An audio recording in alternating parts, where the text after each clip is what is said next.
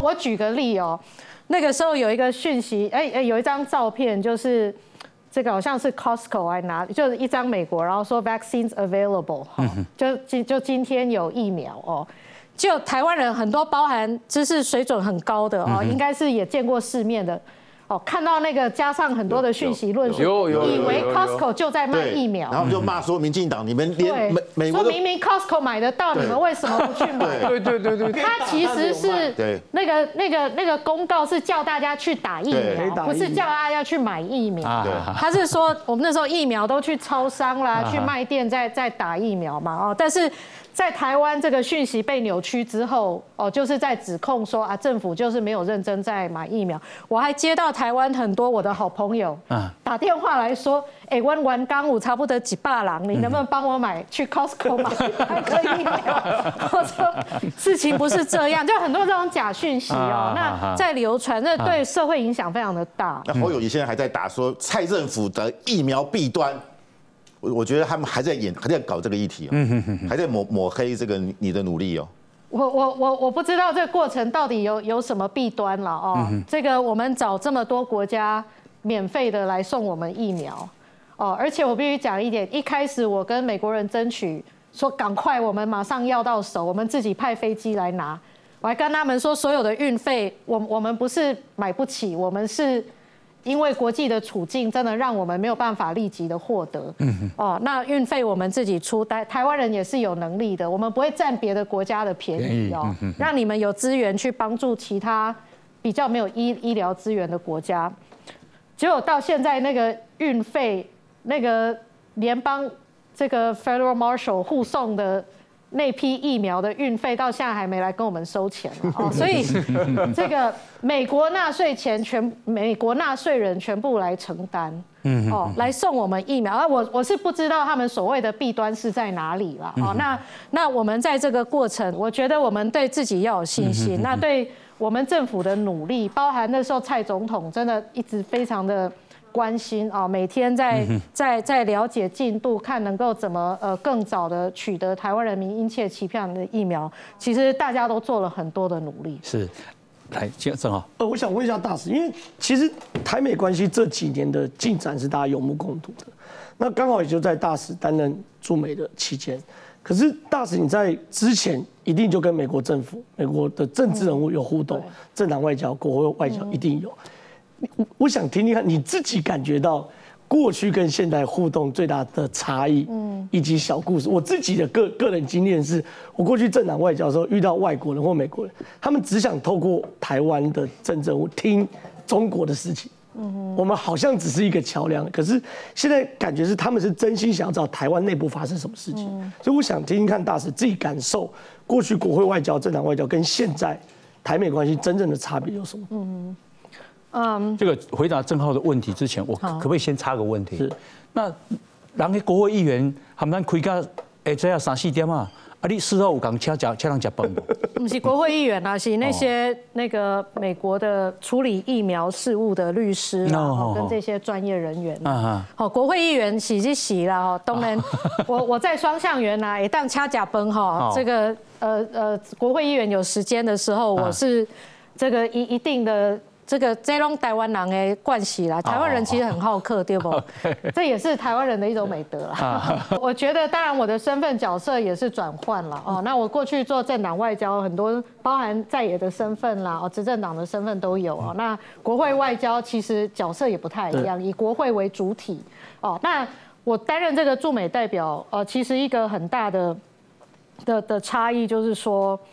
嗯，我觉得早年哦，因为我们跟行政部门的关系没有这么的紧密，对，所以早年我们很多都会想要透过国会去施压，嗯，哦，从从九零年代，从李登辉时期就就一直，甚至是断交以后都是这样。我们有台湾关系法，其实国会数十年来都是坚定的支持台湾的力量，是很很扎实的哦。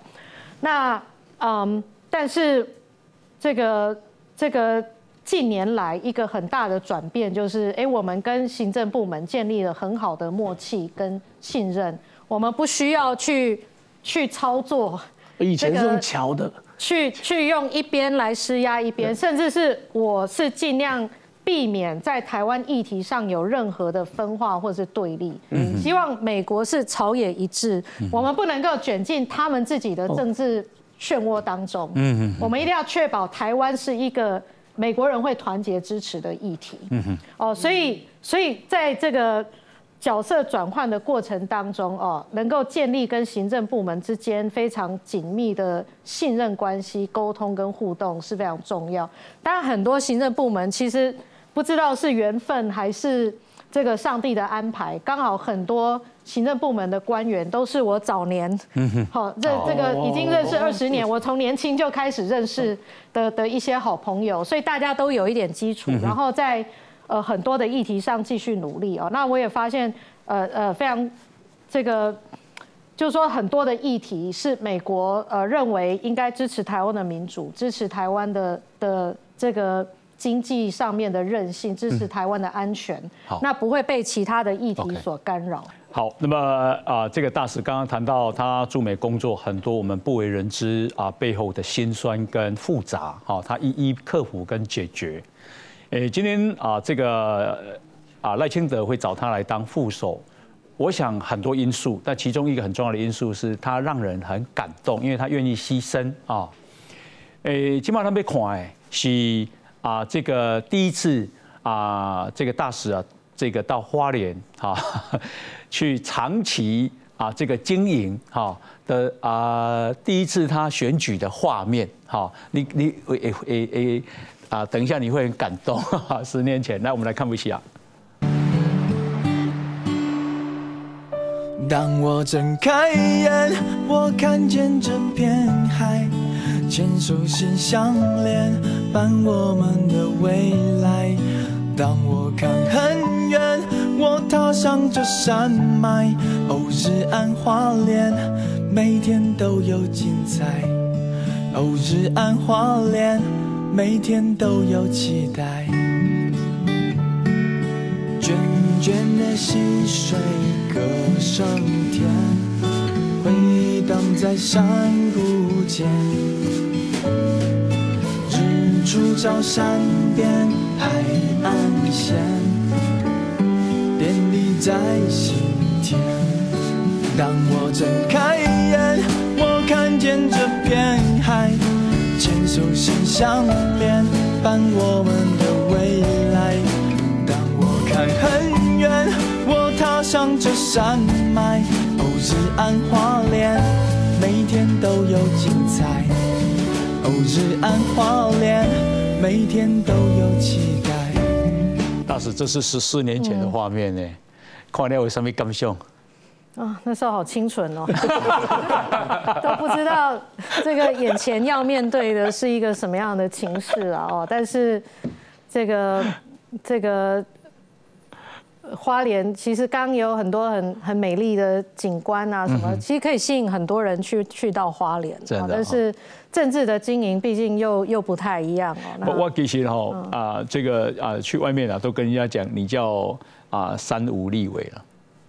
三五，五就是没有结婚、没有家庭、没有小孩，好几个人孤单去到花莲，四个毛小毛小孩，啊毛小孩四个，好，然后呢去到花莲，恭喜在民这种你要做艰困嘞，无钱、无人、无无租完，好这样，然后花园的这个啊啊幅员又很辽阔，长两百公里，哈，那你刚刚也有讲，跟你你你花莲，你干嘛？你学看到了什么？学到了什么？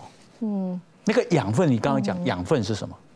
呃，我想第一个哦，刚刚弘一大哥说这个幅员辽阔，没有资源哦，但是呃，我觉得第一个呃，我我觉得对花莲人还是有很大的责任，就是过程很多人帮我，哦，虽然困难，但是帮我的人也很多，嗯哼，哦，不只是花莲，全台湾都有很多人，嗯，这个协助我在花莲的经营啊，让我嗯可以有有一些资源哦，有一些能量哦。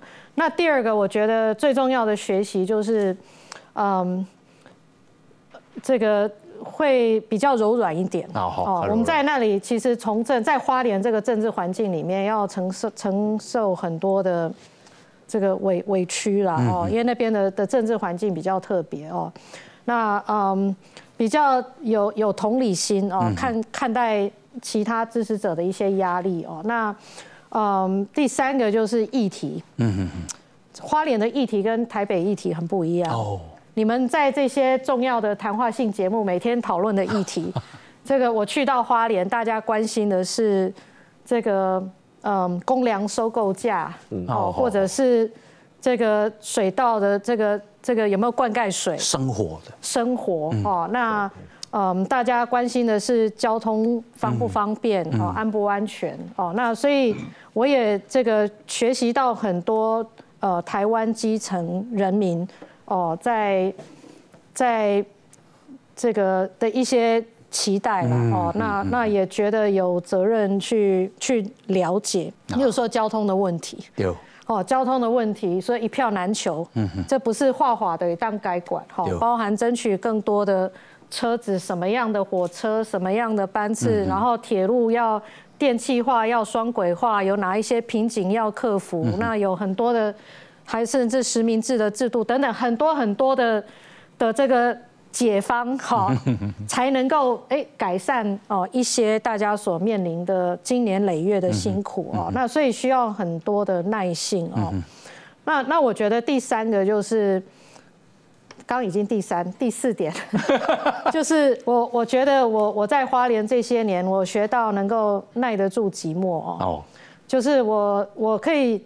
呃，同样是从政者，大部分的政治人物都希望每天能够曝光啦，像因为我们需要选民知道我们我我们的存在哦。但是，但是在在花莲其实是台湾政坛的边缘。嗯嗯嗯哦，那在花莲是嗯非常寂寞的哈，不像好台北有这么多立委哈，台中、高雄很多他们可以一起这个联合来争取一些建设哦。那我们是。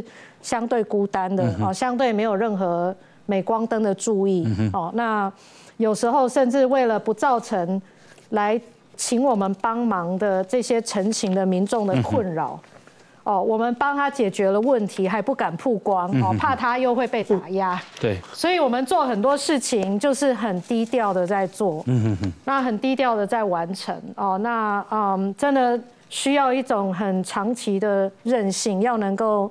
耐得住政治上的寂寞，要能够耐得住这个一种长期的低调哦。那那我觉得这些学习也让我后来到美国去，我也知道在一个很复杂的国际环境里面在折冲哦。有时候有该高调的时候，有该低调的时候哦。那有该强硬的时候，有该柔软的时候。那这些其实花莲这些年也给我很很重要的体悟了。嗯哼，啊，有人这样讲说，哎，在花莲啊，萧美琴大于民进党，因为很多人受你感动。那三立呢就派了记者去花莲，啊，问了一些人对于萧美琴他们心中的看法。你别看模样 吧？好啊，来看不下。美琴，好久不见，我们都很想你。啊，这次的选战哦，一定很辛苦，然后我们都会当你永远背后的后盾，然后为你加油。我们练习的场地是红土嘛，然后风吹来沙子都会飘走，所以我们需要帆布盖场地。然后那时候我们就没有帆布，美嘉就直接把他的竞选的广告那个帆布就给我们。然后我们那时候想说，就是让那个脸贴在红土上，可能不太礼貌。可是美香阿姨那时候，美香阿姨那时候有跟我们讲，就是这样子会让人家以为是在打广告，所以就叫我们没关系，让阿姨的脸吃土这样子。那时候是十二强的中华队在比赛，然后我们宿舍没有电视，然后美香阿姨就跟我们教练联络，就说：哎，如果要看比赛的话，可以整队带去他的纪念总部，然后放大荧幕。在电视上有看到，就是现在的在美国的台湾大使是之前在华联服务过的，就是美琴阿姨这样，觉得很亲切，然后也身为花莲人觉得非常的光荣这样子，对，然后就希望嗯美琴阿姨可以继续帮台湾加油。我们发起了一个我们凤林在地的一个很有趣的活动，叫做“找稻田国际泥巴运动会”，就是在稻田里面玩泥巴这样。然后没想到这个我们自发的活动啊，获得美琴团队的注意。然后我们就跟他说，希望他能够协助跟支持我们的活动。所以他那时候送了我们非常有创意的奖杯哦，他用那个锅子做的，然后每年都帮我们做呃很搞笑的奖。然后那一年很感动，就是美琴，他除了送我们很搞笑的奖杯之外啊。还组了一个很厉害的团队来参加我们的在西瓜田里面呃拔河，满身泥巴哦，然后玩得很凶哦，哎，我们其实非常的感动啊，我觉得呃没有包袱的美琴真的很贴近土地，然后跟着我们下到田里面，然后进到第一线最辛苦的地方来关心我，真的是让我们很感动。对，当初他在花莲的时候，呃，其实我常常看到他，那我也觉得很意外，只要我们农民。会出现的场所，他都会出现。比如说，我们每个礼拜六到花莲好市集摆摊的时候，他也会常常来给我们支持跟鼓励。希望这一次他能够高票当选。我以前老实说没有很关心政治啊，就是没有太特别的关心，就普通关心程度而已。然后后来是那一年美琴要选，然后。我们就在想啊，就就我们就觉得有可能美琴如果没有选上的话，真的很可惜。她真的很认真在做事情啊，我们都有看过她做事情的样子跟状态，然后还有她做出来事情的那些成果，我们就很希望她可以当选。所以我那个时候，我记得那个选举权的某个天数以前，你一定要签户顶才可以在那个选区就是选就是选你投票的才能投投票。我记得我那天是压底线，我那天是最后一天去户政事务所去。去搬户籍，就把我的屏东户籍搬到花莲户籍来，对，对，然后从此呢，我就成为花莲人了。就从那一次开始，他真的是好好的有在做事，他会关心你的需求，然后好好的做，然后做完后，他不会一天到晚到你面前邀功。哦，这个是我做的哦，你看我为你做怎么怎么怎么又怎么怎么的，他就做完好，换下一件继续做。哎，真的很棒，但我需要你要记得休息。大师，你迄阵吼，那会较戆，你摕迄个帆布，啊，你家你的面扛起来，你惊伊人讲是宣传，啊，你安尼做的代志都无人知啊。那个时候其实已经选完了哈，那个选举的帆布都要拆下来。对。好，所以拆下来就让他们去用。嗯。但是后来他们也被呃有一点被修理哦，被这个在。花莲不同的这个政党对手修理说，我把政治带进校园哦，其实已经都选完了哦，那是把这个选举的帆布这个让他们拿来盖红土用，那我我我可以预期会有这个问题，所以我才说你把脸朝下吃土这样没有关系，我我不介意，把肖美琴踩在脚下，就是低调一点，也不用让大家知道是我送的，其实也都没有关系啊，那。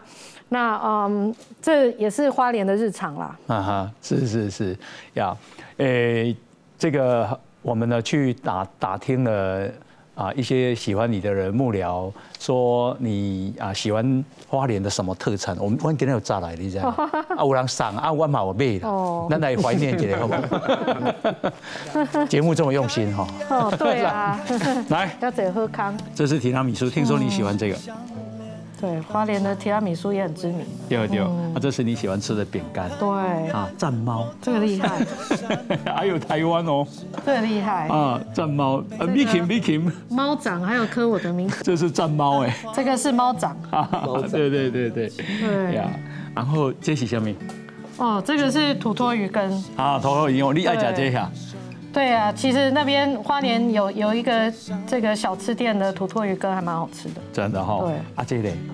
哦，这个是剥皮辣椒。听讲你就爱吃这。对，其实剥皮辣椒，因为它是这个这个有装罐头的哦。那我后来到美国去，有带有带很多哦，甚至后来还还又再再订购一些哦。那双向园有一有一道汤是用剥皮辣椒做的，是这个最受我们的访客欢迎的一道菜。猪鸡呀，就是呃剥皮辣椒的这个。鸡汤，但是它是把鸡做成像鸡肉丸这样子哦，这样的一个剥皮辣椒鸡汤，其实非常受到我们的访客的喜爱。阿丽阳住吧？嗯，投降，投降。OK，听说你会做提拉米苏？有，对。有有提拉米苏，因为我我在两千零八年这个呃落选的之后，其实有有几个月的时间，就是哎比较轻松一点啊，到世界各地去游学，其中有一站就是意大利，那住在一个民宿，他就意大利妈妈每天教怎么做一些。一些美食，其中有一道就是提拉米苏。那后来回到台湾也有做，我会做做，呃，我助理也有吃过我做的提拉米苏。啊，阿你干嘛你做了差不多？大家都很爱呀，很爱。其实其实当年有时间做，现在已经没有时间做了，不然对啊。其实我们是没有很相信你会做，你要不要做给我们？选选完我来做一盘来给红姨大哥跟各位试试看。哦好，哎，选完做做副总统就要言出必行哎。对。选完做距离这个就职还有四个月时间，对。啊是是是。啊，这个是哦哦，这是咖啡啊，他做咖啡，以每一包拢有写对你的祝福呢，这我蛮感动的。我一个花莲的好朋友，他就去募集一些其他好朋友的一人一句话，然后贴在这个咖啡包上。对，那他就送我几盒这个咖啡，他就让我说，哎，每天早上要喝咖啡的时候开一包，又可以看到一句花莲乡亲给我的祝福。嗯嗯，对啊，遇到困难不要抱怨。与其抱怨，不如抱我柳橙妈。哦，哎，这饼干是柳橙妈做的。哦，这个柳橙妈做的。柳橙妈很会做甜点，很厉害的。这个好，我看一下。像这个是郭医师，他是一位呃慈济的医生，对，慈济医院的医生。他说，你对台湾的爱一定会感动台湾人，让我们。赢得明年的总统大选哇，郭医师哈，好，那这一位是飞庭，飞花莲十年，台湾百年，认真信念，坚定向前，感谢有您。嗯，哦，这种就感动了。所以每天早上可以有一句鼓励我的话也不错。嗯嗯，要现场吃一碗头头一羹不？是要劳累请你。好了，因为这个啊。这个他一定有今怀念台湾币不？花莲币有啊，其实有有很多，当然有一些是在美国也可以用得到，像剥皮辣椒做的汤啊哈，啊，但是有一些像这个土托鱼羹，真的还要回到台湾才才吃得到，才才才有的。对，那嗯。肉桂卷我也很爱啊，在美国也是有啦。啊，肉桂卷哈，对对对，好，这个啊，这是很多人特别送来的，哈，对立标识机器。刚虾，就刚心。来啊，这个是啊，这个大使呢已经到美国去当驻美代表了。你写的是啊，一月十一号这个日子对很多人的意义不一样，对我来说是花莲败选一周年啊，十年。啊，这个心酸画下了句点，人生又开了一条路，啊，一样需要了贵了 K 贵酿的艰困，但一步一步还是在往前走啊。这个是啊，这个败选一周年，然后你特别啊，这个拍了一张花莲的美丽的夕阳，对不对？好，那这个是这个这一张照片是为什么看起来有一点惆怅？其实这张照片也是我当年的日常啦，就是每天在车站搭火车来来去去、来来往往的这样千百次哦。那当然，嗯，这个离离开花莲呃这样子的一个一个背影哦。那嗯，也不是只有纪念那一天，其实是在纪念我那十年的。千百次的往往返返的，那嗯，惆怅当然很复杂的心情啦。一方面也很不舍，哦，那一方面也也觉得这个没有办法获得连任哦，那让很多乡亲失望哦。我当然也是会有一些挫折感哦，嗯嗯，但是毕竟后来人生又开了另外一条路。对，嗯，哎，你从政这么多年，你哭过吗？有啦，不少次。啊 真的吗？上次花莲就 啊，上次花莲就对，有其实大部分都是感动啦。嗯，就是大大家这么这么挺我，这么不离不弃的感动，嗯那那真的会会让我情不自禁。嗯嗯，是公开哭，大家看得到，有没有私底下哭的？嗯。这种私底下就是秘密了。OK，好，那呃，其实啊啊，很多人都啊称赞这个大使很漂亮，好，那也很关心你，嗯，这个你的感情生活，嗯，好，贵体是不是啊？有啊，这个男生很多男生追求你。很多应该是没有啦，好，没有很多了，有了，但是没有很多，几十个，嗯，几十个，没有很多是几个，可以跟大家说吗？到底几个？你是被爱挖哪贡？不过不过我我我是觉得这样啦，就每个人的人生都有这样走过来了哦。那这个大部分的故事。这个最后都是伤心哦，那所以，所以很多以前我我年轻的时候，那现在比较没有时间了哦。年轻的时候，这个跟党部的同事啊，什么大家大家去 KTV，其实都是哎，为什么台湾的歌都是很伤心的歌？哎，对，台语歌带八九成都是很伤心的。对，但但是那那些歌词大概都会讲到我们的心声这样。你最常唱的一首歌是什么？嗯。呃，现在已经多年，这个没有没有在唱了，所以就不要再问我这件事情。以前呢？以前呢？以前呢？我觉得我们那个年代哦，我们我们那个年代其实就是台语歌，我很喜欢江蕙的歌。哦，那国语歌，我们那年代其实阿妹的年纪差不多跟跟我差不多，她小我一点点。那我们就是这样成长过来的。啊，那更更年轻的时候就很喜欢这个。英国的乐团啦，什么？其实我们就跟所有的成长过程中的其他的人一样哦，也会有喜欢的歌星。那你最爱将会哪一首歌？哦，爱看心情。伤心酒店。哎啊，真正正讲爱看心情。看心情。哎，有有一种就伤心悲哀的时阵啊，这个其实真的要看心情啊。好好好，是来范老师。现在尽尽量不要那么伤心我我觉得大使在离开华府的跟同仁在讲话的时候也有点哽咽哈。嗯。然后你还讲说大家都是阿信。对啊，然后你你呃，我看我看到同仁欢送你的那个照片跟影片，我会很仔细看我觉得很多都是真情流露。嗯，好，因为我自己是念正大，我们正大以前就是国国民党党校，那我们正大很多同学在外交部服务，所以过去很多都说这个外交部是蓝到出资。嗯，甚至阿扁在当总统的八年哦，很多外交感觉是有点在阳奉阴违啊，甚至有一些退休的外交部长跟大使在讲话。好像是中国的外交部长讲话啊，常常都是亲中啊反台的这种言论。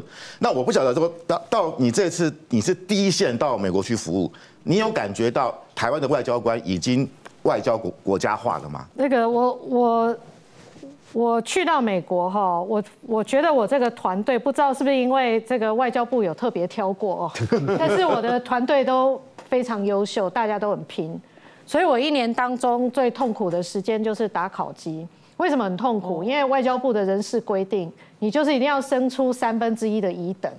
嗯。可是我会觉得我们的团队九成以上，不要说百分之百，那九成以上其实每个人都很很认真哦，很努力啊。我我觉得我们这个团队确实是国家的团队啊。那嗯，我有时候会比较尴尬一点，就是很多国会议员会问我一些比较政治性的问题哦，就说啊，你们台湾的政党哦，政治啊，或者是选举啊什么哦，那。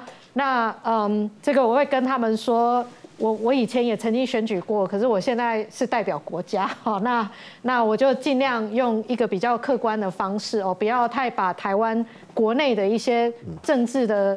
这个不同的观点哦，这个让我们的外国朋友 confuse。那我觉得我们的团队其实也都能够很很认同跟支持。那九成都那么优秀，后来你三分之一要打乙，你怎么跑出来？就是我一方面要每个主管你自己部门要生出来。你对，但是我我觉得比较遗憾的就是他们也有一些过去的惯例，例如说。最之前的就先打一等，然后等到慢慢的这样哦。那那那这个我我有时候会把他们找来，就说，嗯，好，你我今天不得已，好，这个给你打一等，是因为外交部有这个规定啊。那那你，好，你才刚升检任，哦，不是你做的不好，哦，而是我我现在给你打一等，不会影响到你后你你后面的升迁哦。那请他们能够这个。知道不是你做的不好，也不是我我不肯定不认同你的。哦，那但是这个制度其实就是就是这样，有时候觉得对他们很不公平，但是嗯，尽量能够让大家觉得我们在投入我们的认真是被看得到哦，是值得的。那这个啊，大使，这个宣布您啊是啊这个赖清德的搭档的时候，嚯，中国说赖清德赌，小美琴也赌。这个是独独配，独独配没有好下场 啊！你怎么看中国反应这么激烈？我觉得第一个，我们怎么配，呃，是什么样的下场，应该是台湾人民要决定的事了。哦，那他们其实不太懂台湾的民意，也不太懂选举哦。那如果他们愿意多一点倾听，多一点同理心，来了解台湾的民意，他们会发现，包含这种。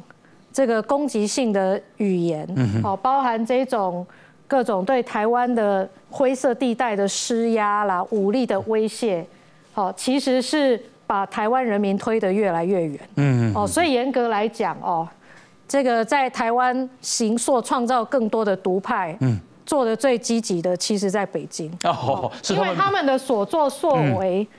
不是让人讨人喜欢的，是让人厌恶的哦。那这一点，如果他们能够多一点来理解台湾这个民主社会哦是怎么在在回应，那他们呃如果多一点同理心哦，应该就不会用这种嗯斗争的方式哦。那能够多一点呃包容来来理解台湾人民呃想要当家做主的一些。愿望啊，对我们守护民主自由的的的用心啊，能够呃有有更多的了解。嗯嗯，所以啊，中国啊，有人说他是战狼外交，嗯，您有人说你叫战猫，嗯，那是我自称的。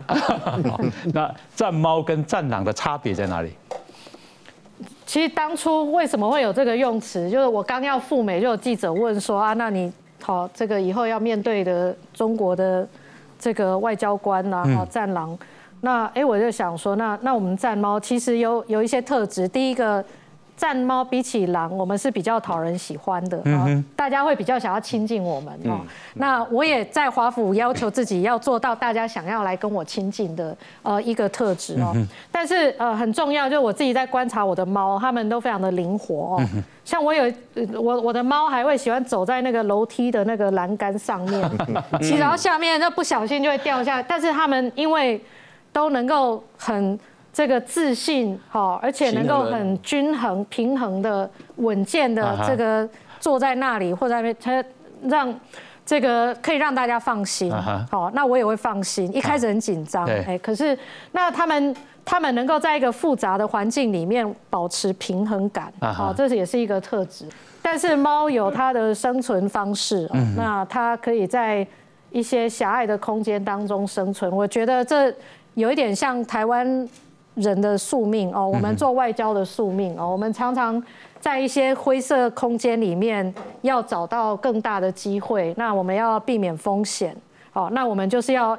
非常的灵活，嗯哼。有时候往前，有时候往后，哦，向左向右，哦，要有猫的柔软度，哦，但是猫也有一个特色，就是它有它自己的思考，它不像狗说，哎，过来它就过来。猫它说我高兴，我再过去，你要对我好，嗯，好，你要对我好，哦，我也会对你好。嗯，那我觉得台湾人也是这样，就是说你不要在那边外面恐吓我们，威胁我。嗯哼。哦，要跟我们相处之道，就是要疼惜我们，要支持我们。对。那台湾人也会用良善跟这个这个慷慨，好，跟这个非常开放的胸襟，哦，来面对这个世界。你去上班一整天，猫会不会等你回来？你回来，他们会不会很高兴？会耶，我我。他们怎么迎接你？这个就会噔噔噔噔噔的这个。跑下来，其实美国的房子有一个优点，就是还有楼梯。台湾的公寓就是小小的，哦，那美国他们可以运动，那所以他们其实就会看到他们，哎，就就就出现哦。对，嗯，诶，我我家也有养猫，嗯，特别是在冬天的时候，嗯，它竟然都啊自己说我要躲进棉被，对，然后睡在我的嘎吱窝，对，它你们家的猫也这样？会啊，它就会自己找地方啊。睡在你的嘎吱窝啊！他的地方，睡在你的嘎吱窝啊！会啊，肚子上啦，睡在旁边，其实都有，它是冬天的暖暖包。啊，冬天暖暖包，你好像讲猫啊，比讲男朋友多了十倍的时间。有人给你介绍男朋友不？红你是不是以前也有试图介绍给我过？这样讲好了啦。哎，你还记得这本书吗？哎，对啊，二十年前了这一本。这是二十年前啊，这个大使啊，他当时选立委出的书，对不对？嗯。一个人也可以哈。那这背后就是你爱猫的照片。对。啊，这当时你就非常的爱猫了。内底有妈妈感觉是要甲你催婚呢？的内容呢？有。有呢。你爱我念吗？爸爸妈妈会不会跟你催婚？不会吧？没有哎。没有啊？没有吗？我我觉得我爸妈已经就是到了一个完全尊重我的生活方式的的想法。书里面的第一百七十九页。嗯。好。一百七十九页。对。好。这个年过三十后，事情变得有一点诡异。一个人没有包袱，轻松自在，但偶尔也有未见自己的哀怨。前一阵子，妈妈从美国寄了一张简报给我，是《纽约时报》的简报，主要的内容是说，现在很多的女性都不结婚，而且养猫。这应该是在抱怨吧？没有哎，其实他把我的猫当成他的孙子啦。嗯哼，嗯。圣诞节猫也有礼物啊！好，猫也有礼物啊！它有三个人类的孙子之外，我的我的猫也有圣诞节的小礼物。跟我们家的猫一样，我们家的猫有圣诞节礼物。对啊，啊，对啊。你跟小英总统在一起，应该常常聊猫吧？对，其实猫是比较可以让人放松的话题了，因为我们工作上跟人生有有太多，嗯，让我们造成我们压力很大啊。那对我们来讲是非常。沉重的话题啊，嗯，哦，那这个偶尔有一些比较温暖的这个猫的话题来来疏解一些压力哦，但是但是真的，我跟小英总统，当然我们在面对的还是很严肃的问题居多这样。嗯，就是听鸟啊哈，咕噜咕噜咕噜咕噜，就很疗愈了哈。呃，因为美琴是我们的邻居，住在我们对面。所以我们的这边的孩子也好，或者是美琴对我们这边的环境也好，呃，就真的是邻居一般的好朋友、好姐姐。看到我们的孩子的头发长了，哎，美琴就呃找来了发廊，然后就固断固定的一段时间就来剪头发。啊，花莲发生大地震零二零六的那个晚上，第一时间啊，美琴就跟藏美会议员联合来看我们。然后找来了国发会的主委，然后呢就来了台积电，哦，整个我们整个大楼就翻修。这一段时间呢，呃，只要是有愿意要捐款给花莲的，呃，赈灾的，几乎美琴都会把它连接到黎明教养队这边来，对我们的帮助很大。美琴在花莲深蹲十几年，那她已经像是一个花莲人一样了。然后她从从各方面，从教育、体育，然后交通建设。那他都是相当的投入关心，来帮助这些花莲，不管是农民哦、体育选手，或者是小到个人啊，他也都尽量满足花莲人的需求。所以其实他真的是像我们花莲人一一样的，比花莲人还要像花莲人。对，那他有这个机会到美国去服务，其实我们身边的朋友都觉得这是花莲人的光荣。老农民的坟墓哦，都是单身，没有亲人在。埋埋葬在那边，啊，那个坟墓已经大概五六十年，哦，都没有人管理。那只是有一群热心的人士，哦，每年就是去那边上坟，但他们觉得他们年事已高，他们可能也没办法再去那边祭拜，所以他们一直不知道怎么处理比较好。那后来我就透过那个呃美琴的助理赖坤成，哦。然后跟美琴联系上之后，那美琴她就很积极的去联系国防部跟农民服务处的一些人。那不到两个月的时间，啊，五十年没有解决的这些，呃，农民的那个坟墓的问题，哈，就全部好都获得解决。真的，美琴默默做了很多事情啊。那她也没有大肆去宣扬。泰鲁的后来的福音马都是八节八辆的编组啊，那后来就是希望说能够。加大这个编组的量数啊，然，后来就他争取了一个这个 EMU 三千型啊的这个车辆的一个采购，一个列车呢，从这个像泰鲁格普马八个车厢，那增加到变成十二节车厢，大概多了两百多个座位。他也不好意思找我们啊，他经常坐那个复兴号的，我知道，哎，他坐坐宜兰那边，到宜兰坐复兴号，啊，他都直接就到窗口买票，没有座位就买那个复兴啊或者区间车，啊，到宜兰再去转乘，啊，可以解有效的解决这个华东地区啊一票难求的这样的现象。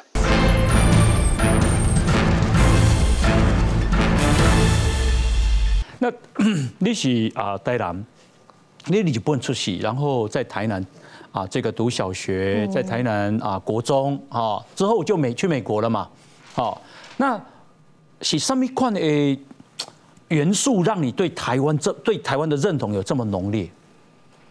嗯。我我想第一个，当然我在台湾成长，一直到国中毕业啊，就是我的童年的回忆，其实都在这里。当然跟跟土地是有很很深的情感哦。但是第二个呢，我觉得，呃，我我到美国去，包含我在适应呃美国的高中，因为美国学校跟台湾学校这种文化很不一样。嗯。然后一直到我我去念大学，那那我我应该算对政治上会比较有兴趣，是在大学的时候。哦，我我本来嗯这个。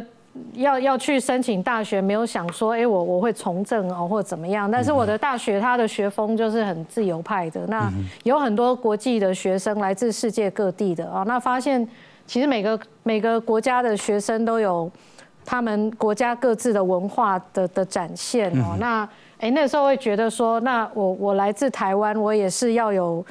有有一些代表台湾主体的的文化能够分享给大家。一开始是用比较单纯的方式，就是文化的分享哦。但是，我我觉得到后来在了解台湾的历史哦，了解嗯台湾的政治处境哦，会呃，我觉得年轻人都难免的哦，就是面对打压，我们觉得更更要去去去对抗。嗯哦，那。呃，觉得有对我们不公平的待遇的地方，哦，我们更要努力去改变哦。所以刚红姨拿那一本书上面写一个人也可以。其实有的人会想歪，想到说，哎，我在讲感情或什么。其实我觉得到现在没有想歪啊。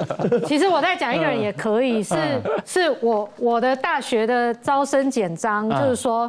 每个人都可以改变世界，就是说一个人，你你你可能改变这一点，改变那一点哦，但是都有它的蝴蝶效应，所以一个人也可以来施展哦一些梦想跟抱负，它是激励每个人。那所以我在这样的环境里面哦，开始觉得，嗯，对对台湾的国际处境哦，对对我的故乡哦，应该要要有更强烈的使命。嗯哼，你看你这 弟弟美国啊。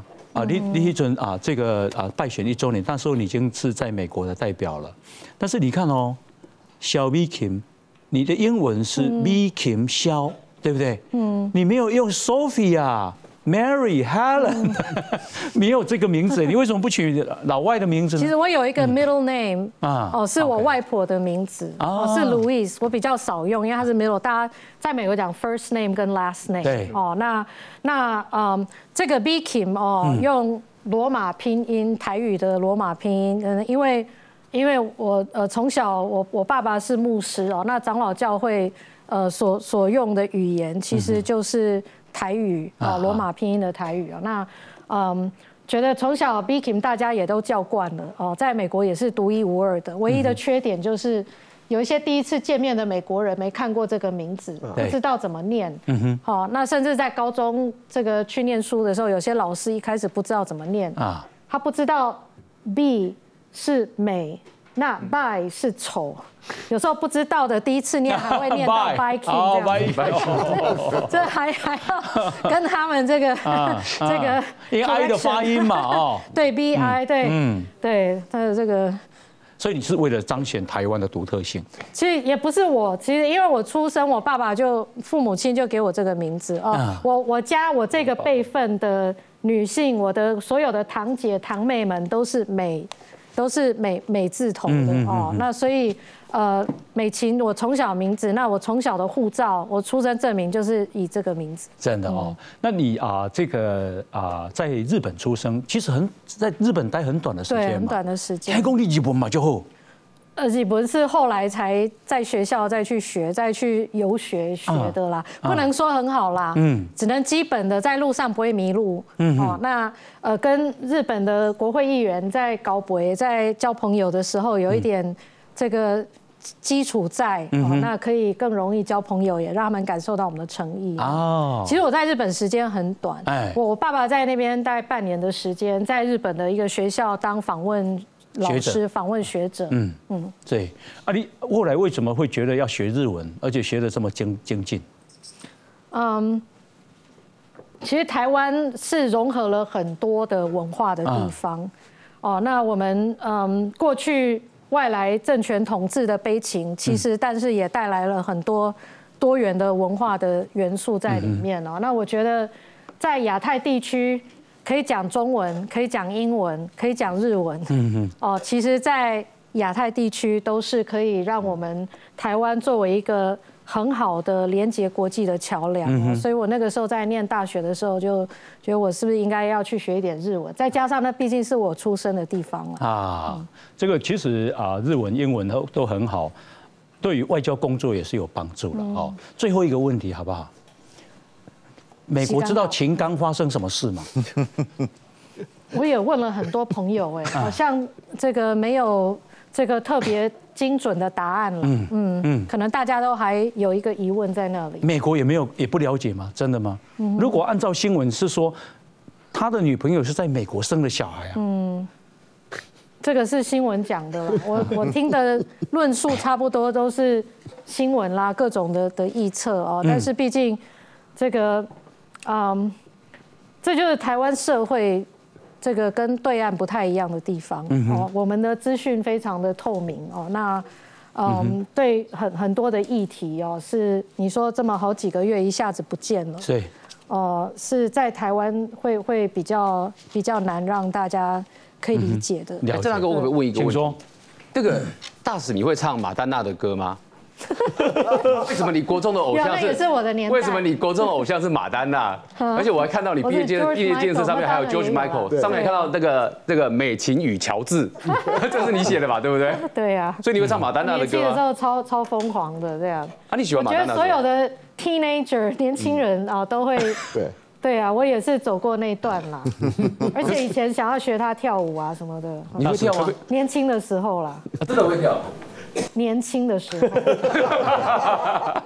大使可以唱再一次重生年轻的时候。大使可以唱一首你最喜欢的歌吗？汤啦，想要跟我们唱，要破坏惯例。对啊，对啊。正正好还有什么问题要请教大使？哎，我想问大使，因为大使的生活就是工作经历也很多嘛，有当过助理，有当过党职，有当过明代，对啊，还有分台北的明代跟非都会区的明代，还有大使。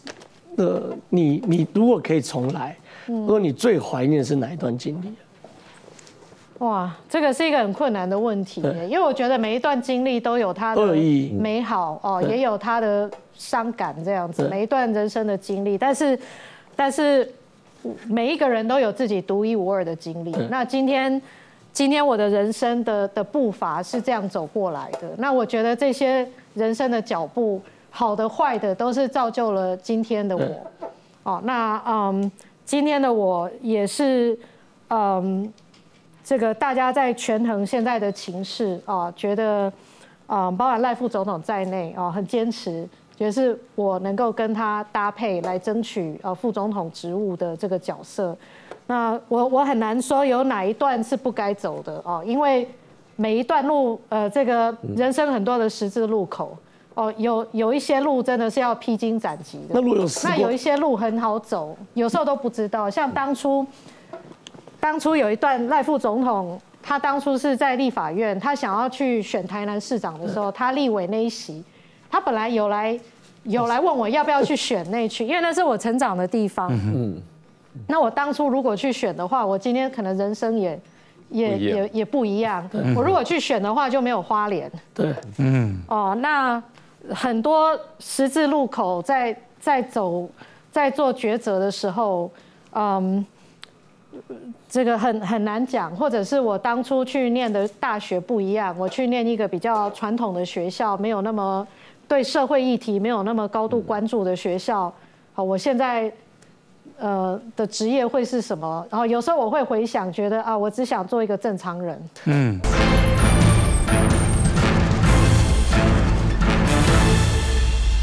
哦，那我想。哦，我在路上看到大家要去上班，然后要过着每个人的正常的生活，我有时候也会觉得 也不错。这个这个其实其实是是很好的哦，或者是我我我在美国，好周末如果没有什么侨胞啦，或者是去外地遐访的行程，好傍晚可以在我家周边去去跑步啦，去散步，这就是正常人的生活。可能是在我在台湾。比较难做的事情，我以前在花莲去跑步，就会有那个阿伯看到我，哎，他就跟着我跑，或者是骑着脚踏车一边陈情，哦，讲一些诉求，哦，骂的也有，哦，或者是期望的也有，哦，但是。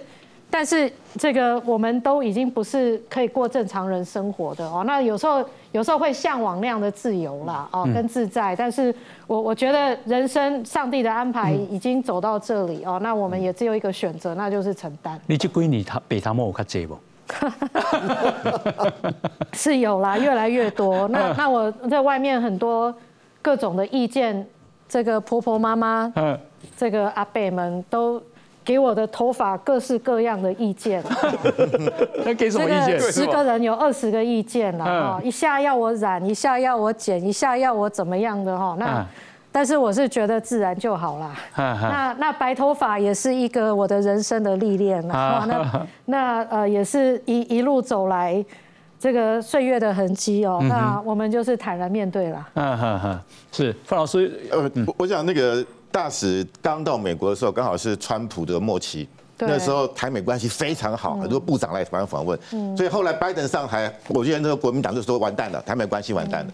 啊。那民主党上来，结果啊，很多人说没办法参加拜登的就职典礼，就后来您竟然出现，而且现在还可以维持目前跟民主党政府的关系，所以那段过程当中，你是不是也曾经有所忧虑，还是你非常有信心？那个就职典礼那一趴是也是很复杂，嗯，对。那那一年特别复杂，是因为第一个疫情，嗯，好，当下是非常严重的状态，哦，那那时候疫苗才刚开发出来，不是大家都都很普及。那第二个就是国会刚发生暴动，所以他们那一年的就职典礼，以前都是万人空巷哦，大家都可以参加，什么国会议员很多票给选民呐，我们台湾很多团大家都可以去参加。可是那一年的就职典礼，他们就是规定只有国会议员一个人可以带一个人去参加，跟外交使节团，其他都没有。嗯嗯。然后后来他们也做了很好的安排，正式的由这个就职典礼的筹备委员会来来发了邀请函。这是第一次嘛，对不对？对，有有筹备委员会的直接指明的邀请是第一次。嗯。我觉得这也是拜登团队呃展现对台湾支持的第一步。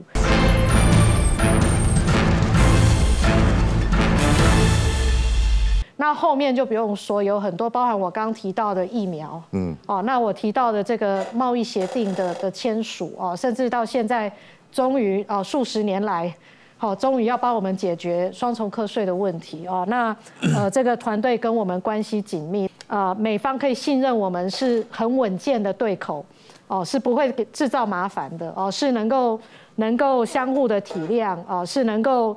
这个就台美的实质议题上，哦，能够呃创造一些进步的的对口哦，那所以呃后来这个从川普到拜登啊，我们都可以维持台美之间非常紧密的连接。那拜登这次跟习近平当面说，你不要介入台湾的明年大选，嗯，这是史上第一次。你觉得美国是有获得什么样的情报吗？呃，其实有很多的迹象，其实历历年来哦，每一次的选举，我都可以看到一些这个呃借选的影子，不管是用恐吓的方式威胁的，或者是对台商施压哦，那各种平常的这个嗯影影响力操作哦等等的，那嗯台湾的民主已经是台湾最重要的资产哦，也是国际上各个民主国家支持我们最大的利基，所以我们维持台湾民主的韧性。哦，应该是大家共同的目标哦，所以我相信这也是美美国朋友非常关心的。那他要求这个中共不能借选，同样的，美国政府也非常小心哦，他也不能够让外界有任何误以为他有选边站。所以你看，A I T 理事主席 Rosenberg Laura，他他到台湾的时候，罗森伯格。哦，他每次一定是三个阵营哦，都一定都都要有公平的，这个两个小时，那个也要两个小时哦。那他们非常小心的来取得平衡。同样的，我在美国周旋于这两个政党之间，我也不能让任何一方觉得我在介入他们，或者是用一边的政治力量想要这个用。用这种政治的对立哦，来中间当中获取什么样的利益哦？那所以这一点大家都要非常谨慎的拿捏，那取得一个平衡，我们才能够对各自的民主制度有更大的信心。好，这个啊，我们今天非常感谢这个大使啊，他在整个选举的啊紧凑的行程里面特别拨空啊来接受我们的访问。那我们也感谢来宾啊，希望这个祝福啊，这个大使接下来选举心想事成，一切顺利。谢谢，感谢大使，谢谢。哦，你今天这个疫苗这个事情，这样你的那个你的标题就可以。